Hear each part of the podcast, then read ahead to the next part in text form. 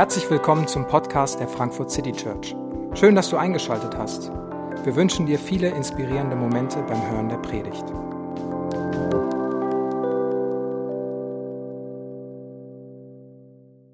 Hallo, guten Morgen. Mein Name ist David und ich darf heute über diesen Text predigen. Ich weiß nicht, ähm, welche Gedanken du gerade hast. Vielleicht hast du die Story gerade zum ersten Mal gehört und gelesen. Vielleicht schon sehr, sehr oft gehört und es ist sehr bekannt. Ähm, Gerade eben, ich bin davor in meinem Büro und bereite mich so ein bisschen vor und äh, Chris kam noch mal rein, gesagt, und David, bist du bereit für die schwerste Predigt deines Lebens? Und ich, die Antwort ist, ich weiß es nicht. mal sehen.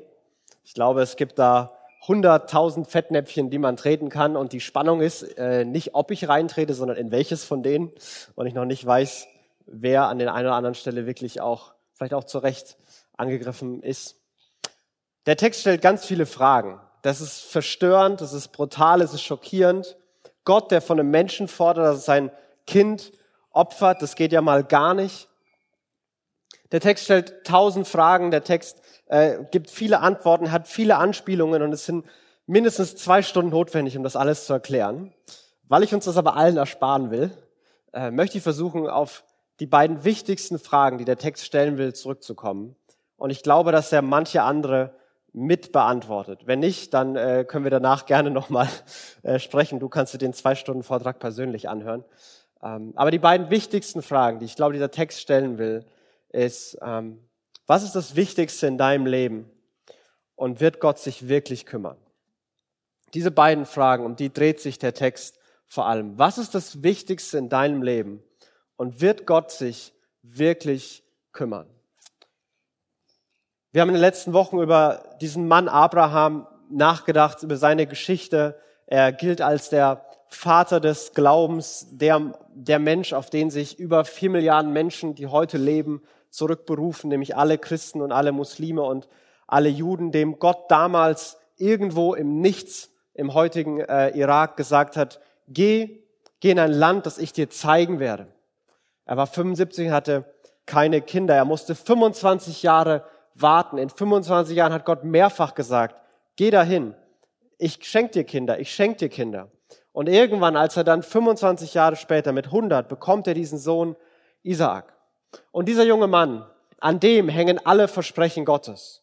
In, durch Isaak wird die ganze Welt gesegnet werden und die ganze Welt mit Nachkommen Abrahams bevölkert werden. Das ist doch mal eine Erwartungshaltung, mit der man aufwächst. Und, und Gott auf einmal hier jetzt, fünf, Isaac ist wahrscheinlich ein Teenager, vielleicht so 15, 15 Jahre alt. Gott hat, Abraham hat Isaac 15 Jahre gehabt. Und auf einmal kommt Gott. Und auf einmal macht Gott sowas. Und äh, es ist mit einem Satz überschrieben, der für uns, glaube ich, ziemlich hilfreich ist und von Anfang an manches der Schärfe rausnimmt. Abraham hat den vorher nicht gekannt, den Satz. Und er ist der allererste im 1. Mose 22. Und es geschah nach diesen Dingen, da prüfte Gott den Abraham. Und er sprach zu ihm Abraham und er sagte, hier bin ich. Gott prüft Abraham. Diese ganze Story ist eine Prüfung. Wir wissen das, wir lesen das. Abraham wusste das nicht. Und ich möchte das gleich vorwegschieben. Nicht alle Dinge im Leben, nicht alles, was schwer ist, nicht alles, was Herausforderungen sind Prüfung Gottes. Es gibt genug Texte in der Bibel, wo Gott sagt, ich bin denen nahe, die zerbrochenen Herzen sind wo Jesus über Leid einfach nur weint und gar nicht irgendeine Moralpredigt hält oder sagt, daraus kann man lernen das. Das ist einfach nur schmerzhaft. Und das gibt's auch. Warum ich weiß, dass das eine Prüfung ist? Ja, weil es drüber steht. und im Rückblick ist uns das klar. Wenn wir da vorne drauf gucken oder wenn wir es erleben, ist es das oft nicht. Und ich will das sagen, weil ich vermeiden will, dass wir in Dingen, die einfach nur schlecht sind, krampfhaft versuchen, äh, Gutes zu finden, wo am Ende keiner gewinnt. Aber es ist hier eine Prüfung und jeder, der das gelesen hat, dieses Wort bedeutet, es wird schwer, aber am Ende wird man davon profitieren. Es wird schwer, aber am Ende wird man davon profitieren. Und jeder, der diese Geschichte gehört und gelesen hat, wusste, dass Isaak lebt. Also selbst als Abraham vom Berg zurückgekommen ist, nach Hause gegangen ist, zu seiner Frau gegangen ist, Schatz, du wirst nicht glauben, was passiert ist. Gott wollte, dass ich meinen Sohn umbringe und Isaak steht neben ihm, weil, stellt Sarah schon mal eine andere Frage. als wenn Isaak nicht da gewesen wäre. Alle, die es gelesen haben, wussten, welche tragende Geschichte Isaak in, der, in, in dem Fortbestand der Linie Abrahams hatte. Aber für Abraham ist es real. Abraham weiß all das nicht. Für ihn ist es wirklich und, und Gott prüft ihn und es soll sichtbar werden, woran sein Herz wirklich hängt. Und es beginnt mit dieser persönlichen Begrüßung. Abraham und Gott hatten 40 Jahre Geschichte miteinander. Gott spricht ihn an mit Namen Abraham und Abraham weiß sofort, was Sache ist. Er sagt, hey, hier bin ich. Und dann redet Gott weiter und er sprach, nimm deinen Sohn, deinen einzigen, den du lieb hast, den Isaak, und zieh hin in das Land Moria und opfere ihn dort als Brandopfer auf einem Berg, den ich dir nennen werde. Und er sprach, nimm deinen Sohn, deinen einzigen, den du lieb hast, Isaak. Gott formuliert sehr, sehr vorsichtig. Im Hebräischen ist hier eine, eine Höflichkeitsform eingebaut. Gott sagt bitte. Es gibt kaum Gebote, in denen Gott bitte sagt. Hey, könnt ihr euch vorstellen, dass ihr bitte wertvolle, tolle, von mir gemachte Menschen nicht tötet? Du sollst nicht töten. So sagt Gott es. Aber das ist, hat ein anderes Gewicht. Das ist eine andere Frage. Das ist eine andere Herausforderung. Hey Abraham, kannst du bitte deinen Sohn, deinen einzigen, den, den du lieb hast, den Isaac, kannst du den nehmen und kannst du den opfern, kannst du den mir geben? Auf dem Berg, den ich dir zeigen werde. Die Geschichte von Gott mit Abraham angefangen, dass Gott ihn gerufen hat. Abraham, lass deine Familie zurück und geh in ein Land, das ich dir zeigen werde. Lass deine Vergangenheit zurück und geh in ein Land, das ich dir zeigen werde. Hier fordert Gott nicht nur den Sohn von Abraham, und das war vielleicht für die Leute damals das viel schockierendere, Gott fordert die Zukunft von Abraham. Er hatte schon die Vergangenheit gefordert, lass deine Vergangenheit zurück und folge mir. Und hier sagt er, gib deine Zukunft auf und vertrau mir. Lass deine Zukunft los. Die Vergangenheit aufzugeben ist manchmal gar nicht so schwer. In der Vergangenheit sind viele Dinge passiert, auf die wir nicht stolz sind, die schmerzhaft sind, ohne die wir hätten leben können. Aber die Zukunft stellen wir uns gut vor. Für die Zukunft haben wir Hoffnung. Selbst wenn wir Sätze sagen wie ja, und das wird auch herausfordernd werden. Wir haben keine Ahnung, wie sich das anfühlen wird. Weil wenn wir es würden, dann würden wir, glaube ich, gar nicht dahin wollen. Aber hier sagt er, gib deinen Sohn auf. Dein Sohn, an dem alles hängt, an dem jedes Versprechen hängt, an dem deine ganze Hoffnung hängt, an dem deine ganze Erwartung hängt. Abraham, gib deinen Sohn und mit ihm gib deine komplette Zukunft auf und gib sie mir. Gott schickt ihn zu einem Berg und dieser Berg halt im Land Moria. Und hier wird zum ersten Mal angedeutet, dass Moria ist eine Anspielung bedeutet, Gott wird sich kümmern. Von Anfang an ist dieses Thema, dass Gott sich kümmern, mit der Frage, was ist das Wichtigste, verbunden. Und er schickt ihn los und er schickt ihn auf eine Reise. Und die Reaktion von Abraham ist folgende. Da machte sich Abraham früh am Morgen auf, sattelte seinen Esel und nahm seine beiden Knechte mit sich und seinen Sohn Isaak. Er spaltete Holz zum Brandopfer, machte sich auf und ging an den Ort, dem Gott ihn genannt hatte. Und am dritten Tag erhob Abraham seine Augen und sah den Ort von ferne. Abraham steht früh am Morgen auf und beginnt sich fertig zu machen. Es ist ganz auffällig, dass in der gesamten Geschichte, in dem gesamten Text kein einziges Mal Emotionen erwähnt werden. Kein einziges Mal wird, wird beschrieben oder genannt, wie Abraham sich fühlt, was Abraham denkt, wie Isaak sich fühlt, was Isaak denkt, wie Gott das Ganze vielleicht beobachtet. Emotionen kommen nicht vor. Und das ist Absicht, damit der Leser sich mit reindenken kann, damit wir uns mit reindenken können. Aber die Art und Weise, wie erzählt wird, die zeigt, was in Abraham vorgeht. Er steht früh am Morgen auf. Vielleicht konnte er die ganze Nacht nicht schlafen. Und irgendwann hat er gesagt, so jetzt reicht's, jetzt stehe ich auf, jetzt geht's los. Und dann macht er sich bereit. Er sattelt den Esel, er nahm seine Knechte und dann spaltet er Holz. Das ist eine vollkommen, vollkommen unlogische Reihenfolge. Das Äquivalent heute wäre, du, ähm, du fährst das Auto vor, ziehst deine Familie an, ziehst deine Kinder an, setzt alle ins Auto, machst die Zündung an, Auto fährt und dann gehst du in deine Wohnung, um deinen Koffer zu packen. Das ist, das macht keiner, der bei klarem Verstand ist. Du packst deine Sachen, dann machst du alles bereit Und dann sattelst du deinen Esel und reitest los. Das ist die logische Reihenfolge. Abraham sattelt den Esel, stellt die Knechte hin, lässt sie stehen, geht erstmal Holz hacken. Der ist völlig durch den Wind, der Mann. Der kann nicht mehr klar denken. Alles, was ihn beschäftigt, ist das, was Gott hier gesagt hatte. Das, was Gott hier gefordert hatte.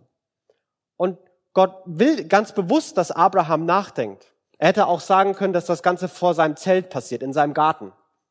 Aber er schickt ihn in ein Land auf den Berg und Abraham muss über drei Tage dahin reisen. Gott will nicht, dass Abraham irgendwie im Affekt was macht. Okay, ich hatte ein Gotteserlebnis, bam, ich mache das jetzt. Und direkt danach sich denkt, was habe ich nur gemacht? So ein Scheiß, Gott, was hast du gemacht? Du hast das gefordert und, alle, und alles bereut. Nein, die Frage, was ist dir wichtig? Und bist du bereit, bist du bereit, mir deine Zukunft in, in meine Hände zu legen? Die ist groß und die ist hart und die, die lohnt sich zu bedenken und zu, um, umkämpft zu werden. Und Abraham macht das so sehr, dass er komplett durch den Wind, er ist immer überfordert und er kann nicht mehr klar denken. Und sie beginnen zu diesem Berg zu gehen, sie sehen diesen Berg und an diesem Berg ankommen, da sagt Abraham zu seinen Knechten, bleibt ihr mit dem Esel hier, ich aber und der Junge, wir wollen dort hingehen, anbeten und zu euch zurückkehren. Wir wollen hingehen, anbeten und zurückkehren. Es ist nicht ganz klar, ob Abraham hier einfach lügt, ob er das weiß, ob er das hofft, dass wir zurückkehren. Aber er benutzt hier ein spannendes Wort. Er sagt, wir wollen anbeten. Das ist zum einen ungenauer als Brandopfer, aber zum anderen ist es ein viel größeres und viel tieferes Thema. Und Abraham hier ganz, ganz unbewusst benennt, worum es bei diesem Test, bei dieser Prüfung wirklich geht. Um Anbetung. Und Anbetung bedeutet jemand oder etwas zur absoluten Priorität machen, die Handeln und Fühlen bestimmt. Das ist, was das Aller, Allerwichtigste im, im Leben ist. Das, wonach ich Entscheidungen ausrichte, was meine Gefühle bestimmen, was mir sagt, ob das gute oder schlechte Gefühle sind, ob ich das machen soll oder nicht machen soll. Das, was mein Leben bestimmt, dass das Wichtigste ist, das ist, was angebetet wird. Und darum geht's. Was ist dir am wichtigsten? Abraham, was betest du an? Und Abraham nahm das Holz zum Brandopfer, legte es auf seinen Sohn Isaak und in seine Hand nahm er das Feuer und das Messer und sie gingen beide miteinander. Und da sprach Isaak zu seinem Vater Abraham und sagte, mein Vater. Und er sprach, hier bin ich, mein Sohn. Und er sagte, siehe, das Feuer und das Holz. Wobei ist das Schaf zum Brandopfer? Die Geschichte wird ganz schön langsam. Es kommen Details rein, die in der Sache gar nichts weiterbringen. Holz, Messer. Und dann wird's total dramatisch. Sie gehen beide miteinander und ich stelle mir vor, wenn ich mit meinem Vater laufen würde und dann gäbe es so einen Dialog. Und ich fragte meinen Vater, Abraham. Und Abraham antwortete, hier bin ich, mein Sohn. Und sie gingen beide eng miteinander, wird hier gesagt. Abraham geht zwar auf den Berg, Abraham geht zwar dahin, wo er hingehen soll, aber seinen Sohn hat er noch keine Sekunde losgelassen. Sein Verhältnis, seine Enge, seine Verbindung ist unfassbar stark. Das ist ein, nicht ein Mann, der seinen, seinen Balk endlich loswerden will, sondern der seinen Sohn wirklich liebt. Der seinen Sohn wirklich liebt. Und Gott, Abraham tut, was er will, aber bleibt gleichzeitig eng verbunden. Und er, Isaac fragt, hey, wo ist das Opfer? Und vielleicht wusste Isaac schon, was passieren könnte. Und er hat deswegen hier nur gefragt, einfach um das awkward Schweigen zu durchbrechen. Und Abraham antwortet ihm, da sagt Abraham, Gott wird sich das Schaf zum Brandopfer ersehen, mein Sohn. Und sie gingen beide miteinander. Gott wird sich das ersehen. Dieses Wort kümmern oder sehen, die, die, die Idee im, in der hebräischen Denken ist, wenn jemand etwas sieht, das bedeutet kümmern. Gott, Gott wird sehen. Das heißt, Gott wird sich kümmern. Gott hat es im Blick. Gott ist da Aufmerksamkeit. Gott wird sich kümmern. Gott wird sehen. Und das sagt Abraham seinem Sohn. Wieder. Keine Ahnung, ob er das ernst gemeint hat. Ob, das, ob er voller Glauben sagt, Gott wird sich kümmern. ob er es einfach nicht übers Herz bringt, seinem Sohn zu sagen, was er vorhat. Es ist eine Mischung aus Wunschdenken, Lehrerphrase und Gebet. Hey, Gott wird sich kümmern. Gott wird für was sorgen. Aber er geht immer näher auf die Entscheidung zu und irgendwann muss er sich entscheiden. Und sie kamen an den Ort, heißt es dann, den Gott ihnen genannt hatte. Und Abraham baute dort den Altar, schichtete das Holz auf. Dann band er seinen Sohn Isaak, legte ihn auf den Altar oben auf das Holz. Und Abraham streckte seine Hand aus, nahm das Messer, um seinen Sohn zu schlachten. Abraham hat sich entschieden. Abraham ist den ganzen Weg gegangen und er hat sich irgendwann entschieden und er bindet seinen Sohn. Auch das Brandopfer hat man nicht gebundet, die wurden einfach getötet. Das ist ein Zeichen dafür, dass Isaac das wahrscheinlich hat mit sich machen lassen. Also ob ein 115-jähriger Mann einen Teenager, der im vollen Kraft ist, überwältigen kann, ist die nächste Frage. Isaac vertraut seinem Vater, vertraut Gott, wir wissen es nicht. Und Abraham legt ihn hin, legt ihn bereit nimmt das Messer. Und in dem Moment hat Abraham losgelassen. In dem Moment hat Abraham sich entschieden. Ich lasse meinen Sohn los, um mich an Gott festzuhalten. Ich bin bereit, diese, diese enge Bindung aufzugeben, damit ich mit Gott weiterhin diese Bindung haben kann. Er entscheidet sich, dass Gott ihm das Wichtigste ist. Abraham betet Gott an. Das ist ihm das Wichtigste. Und im Hebräerbrief ähm, wird das kommentiert. Da, da wird die Frage gestellt, warum, warum hat Abraham das gemacht? Und er sagt, aus Glauben. Denn er glaubte, dass Gott Isaak sogar aus den Toten wieder auferwecken kann. Und so hat er ihn quasi auch bekommen. Vom den Tod geglaubten hat er zurückgeschenkt bekommen. Das ist der Kommentar vom Hebräerbrief im Neuen Testament. Er hat geglaubt, dass Gott ihm das schenken kann. Er hat geglaubt, dass es das wert ist, seine Zukunft, ja sogar seinen Sohn in die Hand Gottes zu geben. Er hat geglaubt, dass es Gott zu vertrauen, selbst in sowas, selbst in sowas Unmenschlichen, dass sich das lohnen wird. Und er bekommt seinen Sohn zurück. Und er merkt und er lernt, dass Gott ist meine Zukunft. Das ist seine Grundentscheidung. Gott ist meine Zukunft. Es ist nicht mein, mein Sohn, der meine Zukunft ist. Gott ist meine Zukunft. Und vielleicht, vielleicht war das ein Moment, wo Abraham seinen, seinen Sohn noch, als er ihn dann zurückbekommen, noch viel mehr, viel mehr zu schätzen wusste. Denn in dem Moment, wo er losgelassen hat, in dem Moment, wo er sich entschieden hat, greift Gott ein. Abraham steht vielleicht so da, hat das Messer gerade gehoben oder will die Kehle durchschneiden. Er sagt, da rief der Engel des Herrn vom Himmel her und sprach, Abraham, Abraham. Und er sagte, hier bin ich. Und er sprach, strecke deine Hand nicht aus nach dem Jungen und tu ihm nichts. Denn nun habe ich erkannt, dass du Gott fürchtest, da du deinen Sohn, deinen einzigen, mir nicht vorenthalten hast. In dem Moment, wo Gott, wo Abraham losgelassen hat, greift Gott ein und sagt, bestanden. Prüfung vorbei.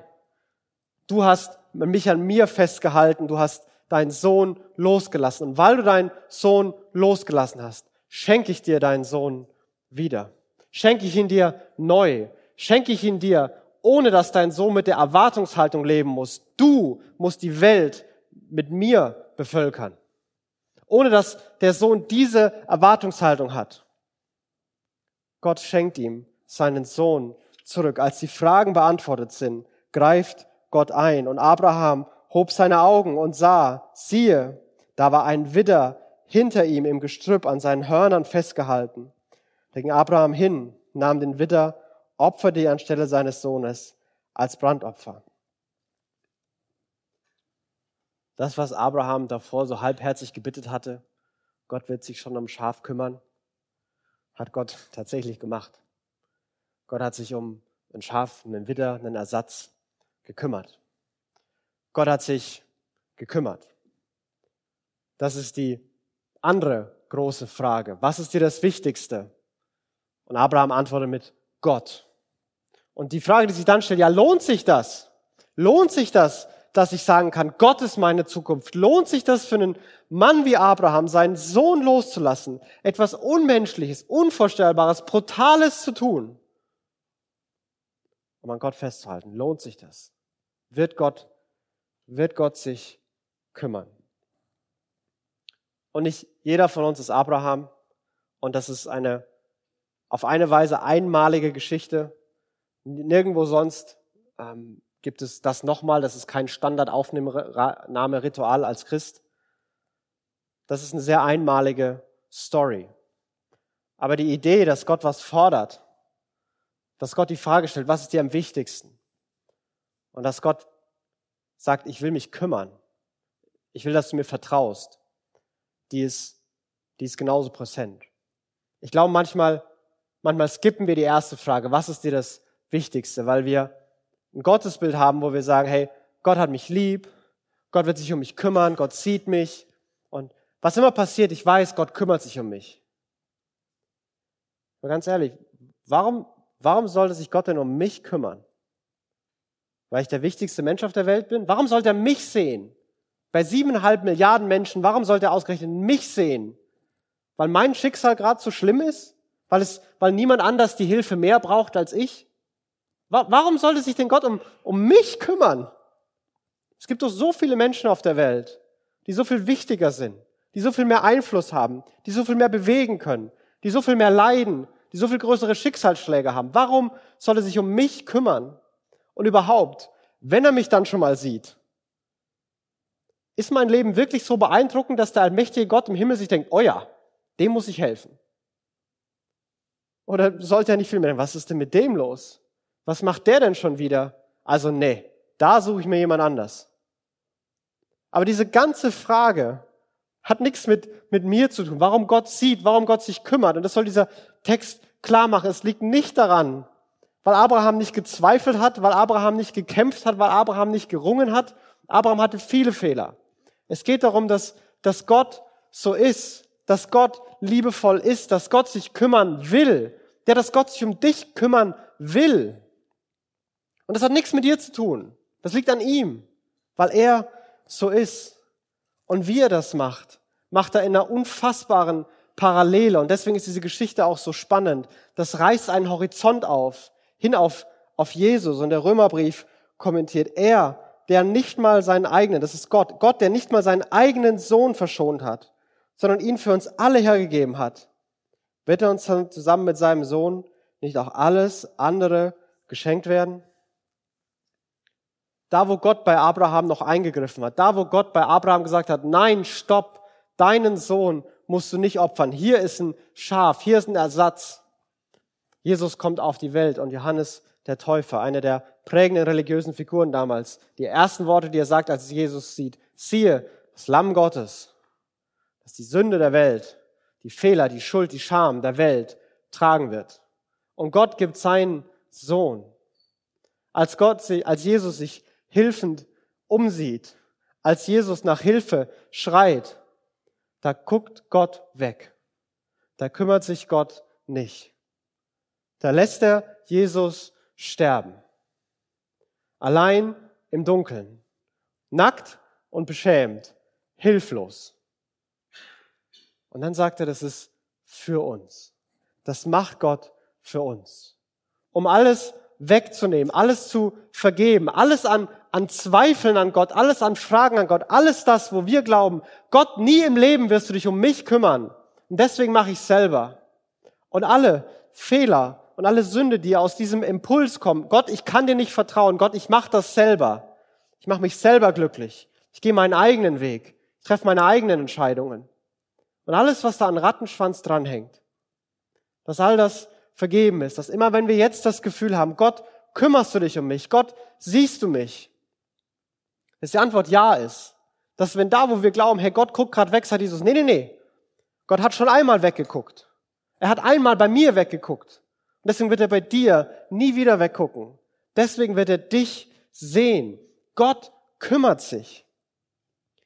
Der Tod Jesu, der war keine Prüfung und kein Test für die Welt, wo Gott uns alle vor ein Rätsel stellt, wo Gott uns allen sagt, hier, das ist das, das müsst ihr erfüllen, das müsst ihr schaffen, sondern es ist die Antwort. Es ist die Antwort, die Gott gibt auf, auf alle Fragen. Es ist die Lösung. Kümmert sich Gott um mich? Kann ich Gott vertrauen? Wird Gott mich sehen? Ja. Er, der seinen Sohn für dich gegeben hat. Wie wird dir den nicht auch alles andere schenken? Und wenn wir das erleben, dass Gott sich kümmert, dann reißt das einen Horizont auf. Jesus, der alles für mich getan hat, ist es wert, angebetet zu werden. Jesus, der alles für mich getan hat, ist es wert, dass er meine absolut höchste und oberste Priorität ist. Dass mein ganzes Leben sich um diesen Jesus dreht. Und wisst ihr, Jesus hat das immer wieder eingefordert. Ja, er kümmert sich. Ja, er sorgt für uns. Ja, er rettet uns. Ja, er holt uns aus der tiefsten Dunkelheit. Da, wo alle Menschen von uns wegrennen, da läuft er zu uns. Da, wo alle von uns sich abwenden und weggucken, da guckt er uns an und sagt, ich bin da, ich hab dich lieb. Und er tut alles für uns. Und da, wo wir das sehen, da, da wollen wir antworten mit, ja, und ich will alles für dich tun. Ich will dir mein Leben geben. Ich will, dass du zu meinem Priorität, zu meinem Zentrum wirst. Und ein Leben mit Gott ist immer ein Leben von Anbetung, ist immer ein Leben, das Jesus im, im Zentrum hat. Und ein Leben mit Gott ist auch immer ein Leben, ein Leben mit Gott bedeutet, loszulassen, um wirklich zu bekommen. Ein Satz, den Jesus gesagt hat, ähm, der in allen vier Evangelien vorkommt. Es gibt wenig Sätze von Jesus, die alle der vier Evangelisten so wichtig gefunden haben, dass sie ihn mit reingenommen haben. Alle haben ihre eigenen Perspektiven und betonen bestimmte Dinge. Aber diesen Satz, den haben sie alle. Das hat sie alle geprägt. Wer sein Leben erhalten will, der wird es verlieren. Wer aber sein Leben um meinetwillen verliert, der wird es finden. Wer sein Leben erhalten will, wird es verlieren. Wer sein Leben um meinetwillen verliert, der wird es finden. Das kommt überall vor. Jesus macht manchmal schockierende Dinge. Gott ist manchmal nicht so lieb und nett und harmlos, wie wir ihn uns vorstellen, wie wir ihn vielleicht manchmal gerne hätten. So kontrollierbar. Manchmal fordert Gott Dinge, die sind unvorstellbar. Er tut Dinge für uns, die sind auch unvorstellbar. Manchmal fordert er Dinge, die sind unvorstellbar. Und meistens hat das damit zu tun, dass er fordert, dass wir was loslassen. Dass wir nicht eine schlechte Angewohnheit loslassen, dass wir aufhören zu rauchen.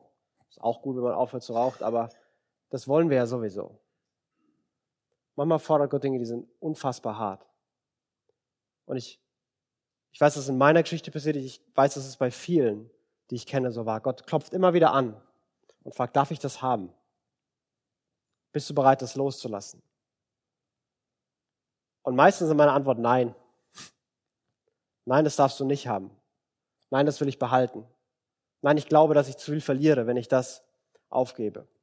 Und es waren immer wieder Kämpfe für mich. Und einer der, es ist die extremste Story, die ich da erlebt habe. Und ich versuche die so ein bisschen zu greifen. Ich weiß es auch noch nicht ganz genau immer. Da war ich, was ich, war 19. Wir waren mit ein paar, paar Kumpels und ein paar Leuten auf einer Freizeit. Und ähm, in der Zeit hat Gott in meinem Kopf ziemlich viel zu mir gesprochen. Es war keine laute Stimme in meinem Kopf, war eine klare Stimme Gottes. Das war auch nötig, sonst hätte ich nie Theologie studieren, sonst wäre ich nie dahin gegangen. Ich hatte ganz andere Pläne. Aber in der Zeit war die da. Und dann irgendwann war ich überzeugt, okay, ich mache das. Ich gehe meinen Weg und ich, Gott ist alles für mich und, und ich mache große Dinge für Gott. Ich hatte eine Agenda und einen Plan und Träume für Gott. Und ich habe nicht mal kapiert, dass Gott diese Träume gar nicht hatte. Dass Gott wollte, dass ich diese Träume loslasse. Das habe ich ja nicht verstanden. Warum denn auch? Das ist doch für Gott, das träume ich doch für Gott. Und dann war ich an diesem Abend da, wir waren in einem Kreis gesessen, auf einmal war diese Stimme wieder in meinem Kopf. Und diesmal hat sie gesagt, David, dein Auftrag ist erfüllt. Du wirst heute Nacht sterben. Und ich dachte so, alter Schwede. Ist das dein Ernst? Und dann hat es nochmal gesagt. Und ich dachte so, okay, da gibt es jetzt keinen Bibelvers für. Ich dachte, dass Gott will, dass ich lebe. Was ist da denn los? Und dann war ich da gesessen. Ich überlegt, was machst du denn jetzt? Stimmt das wirklich? Wenn ja, schreibst du einen Brief, rufst du die Mutti nochmal an. Was, was machst du denn jetzt? Und Gott, das kann doch nicht sein. Ich bin wütend geworden. Gott, ich bin 19. Gott, ich will noch so viel für dich machen. Gott, ich will noch eine ganze Welt für dich verändern. Das kann doch nicht sein, dass ich jetzt fertig bin. Ich habe doch noch so viel vor. Und ich habe mit Gott gerungen und gekämpft. Und ich bin rausgegangen, weil ich alleine sein wollte, bin spazieren gegangen. Und ich hatte noch nie in meinem Leben so viel Angst. Ich hatte bis, bis heute nicht mehr so viel Angst wie damals. Ich bin niemand, der viel Angst hat, der sich viel Sorgen macht. Aber da hatte ich die Hosen wirklich voll. Ich bin irgendwann konnte ich nicht mehr, bin zurück zum Haus gerannt, habe mich irgendwo vor die Tür in so ein Licht gesetzt, meine Bibel genommen und versucht irgendwas zu finden. Ähm, und habe irgendwann gesagt, okay Gott, wenn es das war, dann war es das. Dann habe ich mich damit abgefunden. Dann, dann komme ich eben, morgen wache ich eben nicht mehr auf. Dann, dann komme ich zu dir in den Himmel, bin ich bei dir. Dann war es das. Dann, dann musst du es halt anders machen. dann, dann halt nicht mit mir. Und ich habe gelesen und ich habe den Psalm 27 die ganzen Wochen davor gelesen und nie verstanden, warum ich den gelesen habe. Da geht es um, dass Gott alles ist und wenn ich nur Gott habe, dann fehlt mir nichts. Und die Ende vom Vers, die letzten Kapitel sind 13 und 14, die Verse sagen, ich aber werde Gott im Land der Lebenden anbeten und von seinen Taten erzählen. Vertraue auf Gott, sei stark und mutig, vertraue auf Gott. Und ich dem dachte im Moment, war ich so, ich werde Gott im Land der Lebenden anbeten. Vielleicht lebe ich. Vielleicht lebe ich. Und ich bin ein bisschen mulmig ins Bett gegangen, tatsächlich. Ich war am nächsten Morgen noch nie so dankbar, dass ich aufgewacht bin. Manchmal heute noch bin ich dankbar, dass ich aufwache. Ich habe mich noch nie gefragt, wie Gott mir das antun konnte, wie Gott so brutal sein kann, wie das zu einem lieben Gott passt. Ich bin unfassbar dankbar für die Story. Ich habe meine Träume tatsächlich in der Nacht losgelassen. Und Gott hat angefangen, Stück für Stück mir neue Träume zu geben. Meine neuen Träume sind viel gesünder, als die alten waren. Wahrscheinlich wäre ich mit 30 tot, weil ich mich tot geburnoutet hätte. Gott hat mir neue Träume gegeben. Seine Träume. Bis heute fällt es mir nicht schwer zu akzeptieren, was kommt. Und zu sagen, ja, es wird, wie es wird, wir schauen mal, was kommt. Es wird alles werden. Das konnte ich nicht. Bis heute fällt es mir nicht schwer, manchmal anderen zu vertrauen und sagen, hey, der hat auch eine gute Idee. Lass mal den machen. Ich muss nicht alles selber wissen und alles selber machen. Das war eine unfassbar bereichernde Erfahrung für mich. Ich weiß nicht, was Abraham sagen würde. Ich kann es dir nicht sagen. Ich weiß, dass das meine Story ist. Ich weiß, dass überall da, wo ich losgelassen habe, im Rückblick, bin ich unfassbar dankbar. Ob ich die Momente nochmal erleben will? Manchmal stelle ich mir heute noch die Frage, und das ist vielleicht die Frage, die ich uns stellen will. Gibt es etwas, was du auf keinen Fall für Jesus loslassen würdest? Und wenn es dir vielleicht nicht einfällt, die Frage, möchtest du es rausfinden? Und ich muss sagen, so Sachen zu stellen, sowas zu beten, das macht mir Angst. Macht mir bis heute Angst. Weil ich weiß nicht, was die Antwort ist, aber ich weiß, dass sie mir nicht gefallen wird. Ich weiß, dass ich was loslassen muss, was ich behalten will. Ich weiß, dass ich was loslassen muss, wo ich glaube, das ist unersetzbar. Das wird mir alles, alles kaputt machen. Das ist meine Zukunft, das ist meine Hoffnung, das ist meine Freude, das ist meine Sicherheit. Aber Gott stellt uns die Frage und er stellt Jesus. Jesus stellt uns die Frage. Nicht, weil er uns was wegnehmen will, sondern weil er uns was geben will. Er will uns mehr geben, als wir manchmal für uns selber haben wollen. Er will unsere Zukunft haben, damit er uns eine neue Zukunft geben kann. Er ist für uns an einem, an einem Kreuz gestorben. Er hat sich selbst hingegeben, um zu sagen, ich sehe euch. Ich kümmere mich um euch. Glaub mir, loslassen ist Gewinn. Ich habe mein Leben losgelassen, es hat die Welt gerettet. Dass ich mein Leben losgelassen habe, war das Gewinn? Ja. Glaub mir, loslassen ist Gewinn. Und so sehr ich Angst habe, das zu fragen, Gott, was soll ich loslassen? Gott, woran hängt mein Herz so sehr? So sehr will ich auch, wenn ich diesen Jesus sehe, so sehr gibt mir das Mut, dass ich sagen will und denken will, ich will jemand sein, der Gott anbetet, dem Gott das Wichtigste ist. Koste es, was es wolle. Soll passieren, was es will. Ich, ich glaube, dass Gott es gut meint. Das macht mir Angst, das mache ich mit Zittern, aber ich will das sein. Ich will Gott anbeten. Ich weiß, mir gut geht. sondern weil alles für mich getan hat. Und ich merke, wie es mein Leben mit Freiheit und mit Freude jedes Mal füllt. Und überall da, wo ich festhalte, da bin ich zwanghaft und beklemmt und unfrei. Und ich glaube, dass Gott uns das auch fragen möchte. Weil ich glaube, dass Gott von uns das als Kirche will, dass wir eine Kirche sind. Komme, was wolle. Wir, wir entscheiden uns, Gott anzubeten. Komme, was wolle. Jesus ist das Wichtigste für uns. Ob uns das gefällt oder nicht, ob andere was anderes sagen oder nicht. Jesus. Darum geht's. Und wir lassen los, damit wir wirklich bekommen. Weil wir wissen, Jesus kümmert sich um mich. Ich kann gar nicht so viel weggeben, was er mir nicht mehr geben könnte. Er sieht mich. Und dafür will ich ihn anbeten und will ich ihn zum Zentrum machen. Ich möchte beten. Jesus, ähm, was du von uns forderst, ähm, ist manchmal unvorstellbar. Jesus, du bist nicht so harmlos und gezähmt und fassbar, wie wir dich manchmal gerne hätten. Jesus, manchmal machst du uns wirklich Angst.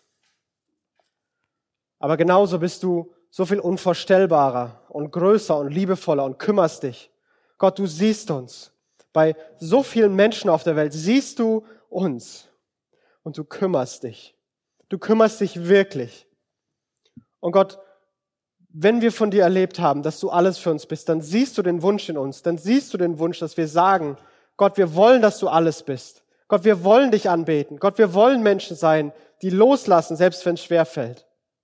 Gott, wir wollen glauben, dass du uns mehr gibst, als wir loslassen.